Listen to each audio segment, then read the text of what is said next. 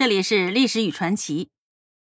在《猫妖传》里的反派高力士一心爱慕却又嫉妒杨贵妃，做手脚害了她。这想当然呢，源于太监的世袭人设。没上位的时候低三下四、阳奉阴违，得意的时候就作威作福、祸国殃民。在历史上，太监这个群体里能够留下好名声的实在是太少了。加上文学和影视作品的有意丑化，所以呢，不能怪大家对太监形成了脸谱化的印象：不男不女的公鸭嗓，不阴不阳的变态佬。但是呢，这里要为高力士说一句公道话，有人称之为千古第一贤宦。唐玄宗的遗诏里提到，唯一可陪葬的人就是这个高力士。他确实呢是唐玄宗的忠仆，忠到了什么程度呢？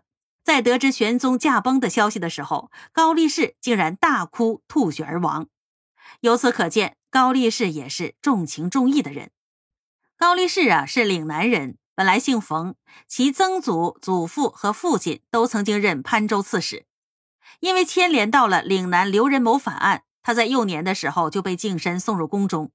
后来呢，被高彦福收为养子，因此呢，改名叫做高力士。高力士人不仅长得高大，而且天性缜密，勇武有担当。在唐玄宗早期的宫廷斗争当中，尤其是在平定韦皇后和太平公主之乱的时候，他都是唐玄宗的左膀右臂，因而呢深得信任。最让唐玄宗铭记的是太平公主派宫女给他下毒，如果不是高力士事必躬亲，谨慎到每件食物都秘密的用狗来试毒。那来自西域的奇毒早就把他毒死了，还谈什么开元盛世呢？高力士最难得的品质在于，即使他官至骠骑大将军，进爵齐国公，进开府仪同三司，手中的权力到达了顶点，他仍然能够保持低调，公中立而不倚，得君而不骄，顺而不逾，见而不犯，故近无闲言，远无横意。意思是说呀，他做人不骄横不跋扈，对皇帝呢并不阿谀奉承，该说真话直话的时候呢也敢说，所以才得到了近无闲言，远无横意的高度评价。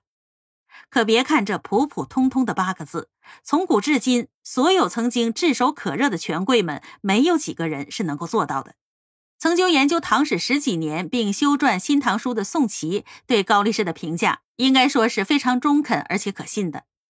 生平无显显大过，身居高位，勤恳忠诚，不犯大错也算难得了。但是写史的人呢，似乎总是保守。